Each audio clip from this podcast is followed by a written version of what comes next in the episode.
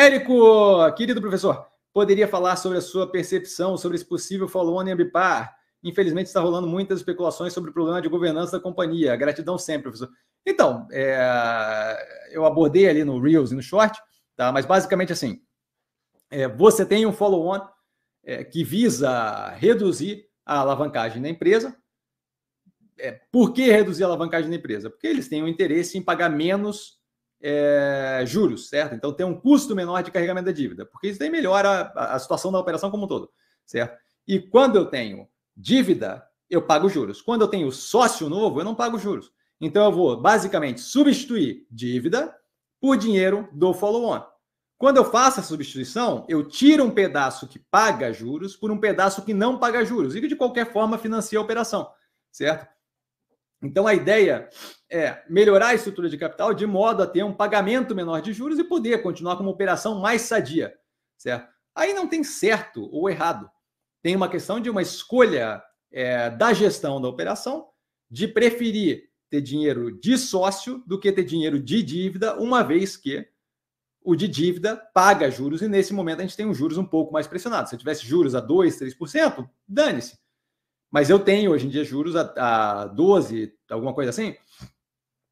E isso daí acaba custando um pouco mais, incomodando um pouco mais a companhia. Isso não quer dizer que se a empresa não fizesse o follow-on, ela ia falir. Isso não quer dizer que a empresa está fazendo para é, jogar dinheiro na mão do controlador, que não faz nenhum sentido. Isso não quer dizer nada, é só uma escolha de gestão, certo? Eu posso continuar com uma dívida mais pesada, ou eu posso aproveitar e reduzir a alavancagem para pagar menos juros e poder continuar de uma forma mais sadia, gerando mais caixa, deixando sobre mais caixa.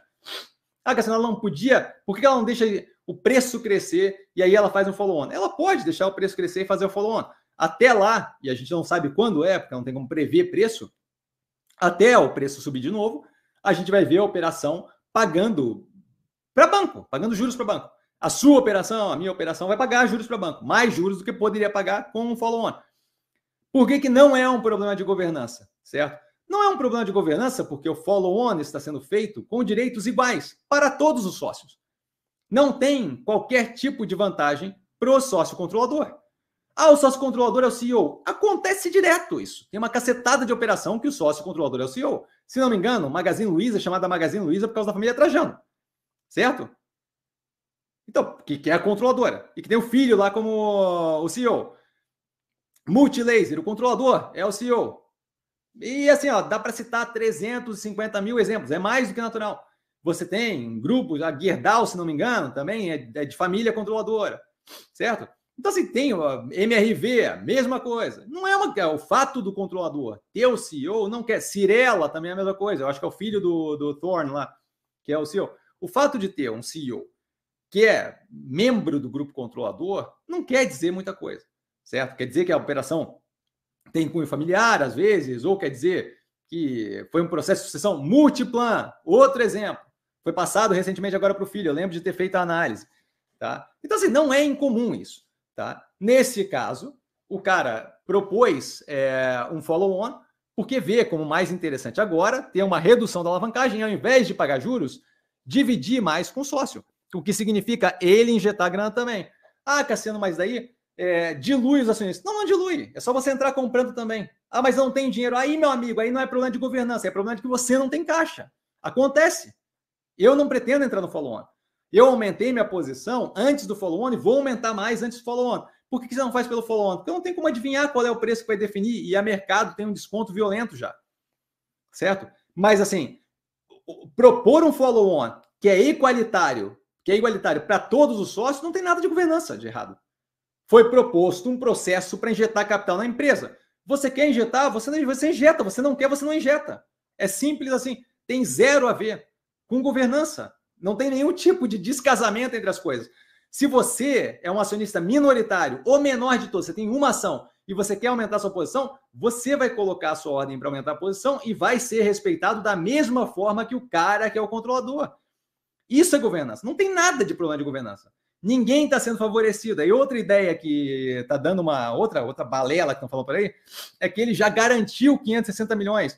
Ele não garantiu nada, não tem nenhum preço definido ainda. O que ele falou é ele deu a garantia de que até 560 milhões, ele banca injetando dinheiro na oferta. Isso não quer dizer que ele vai ter os 560 milhões. Isso quer dizer que ele vai dar ordem para até aquele valor poder pegar, estimulando a demanda do processo. Mas não tem, ele não, não comprou nada ainda, ele não abocanhou nada. A, o, o follow-on não tem nenhum preço da ação a ser vendido ainda. É feito através de um processo de book building. Volto a reforçar, é ignorância, é falta de conhecimento básico que a galera sai falando besteira. Ah, o preço barato. Não tem um preço ainda do, do processo. Não tem ainda um preço.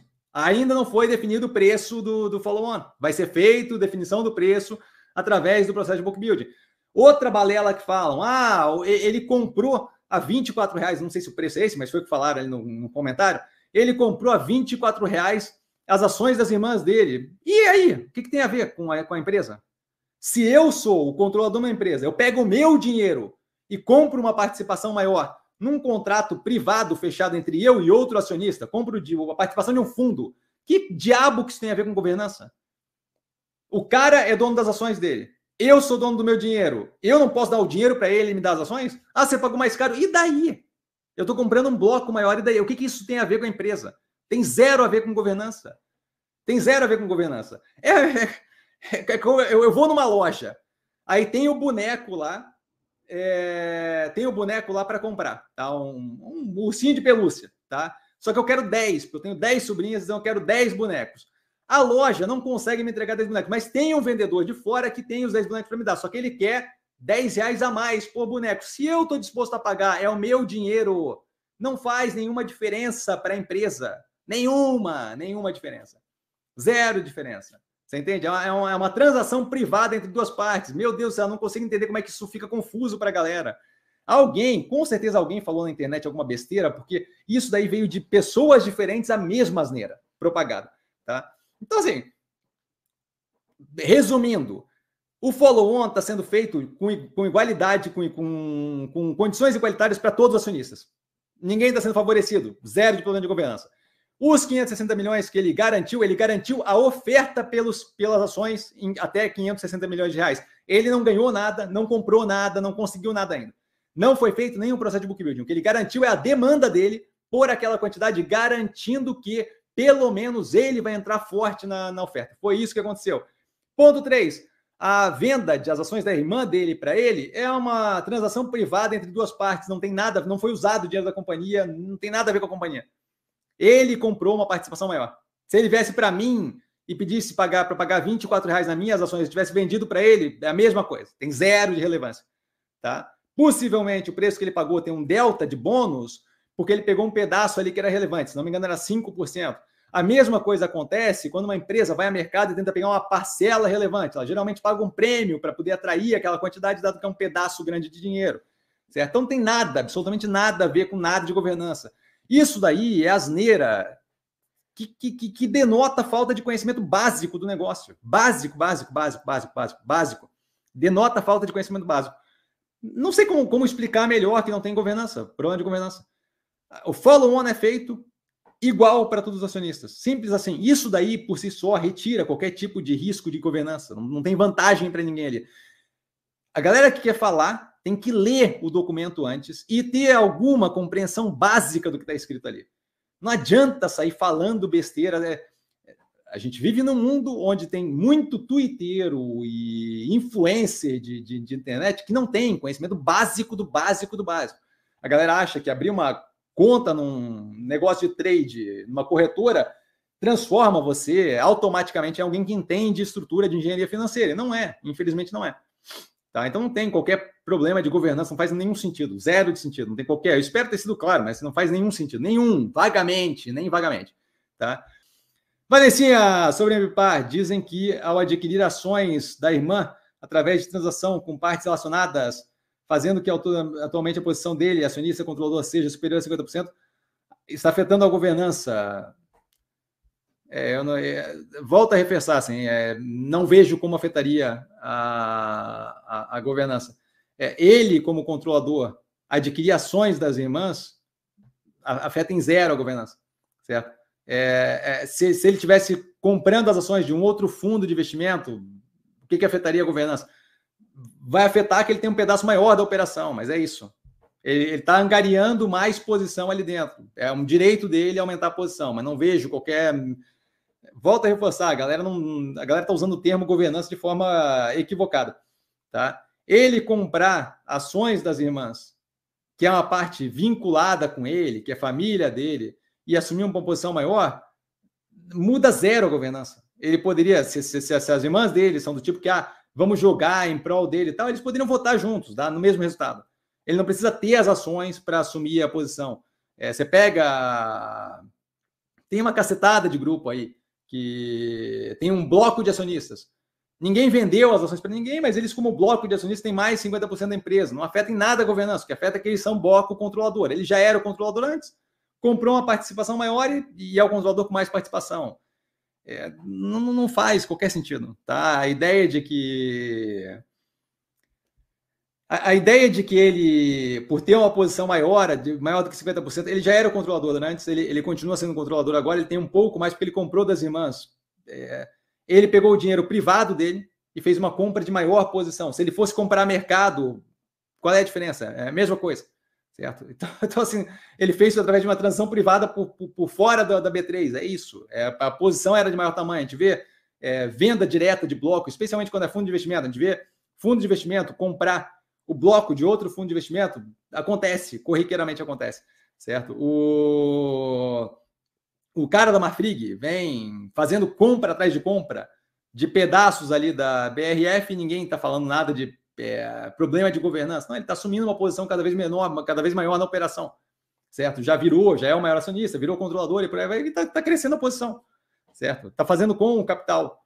É, em questão ali não, não, tem lufas a ver com, com, não tem nada a ver com, com governança nem nada.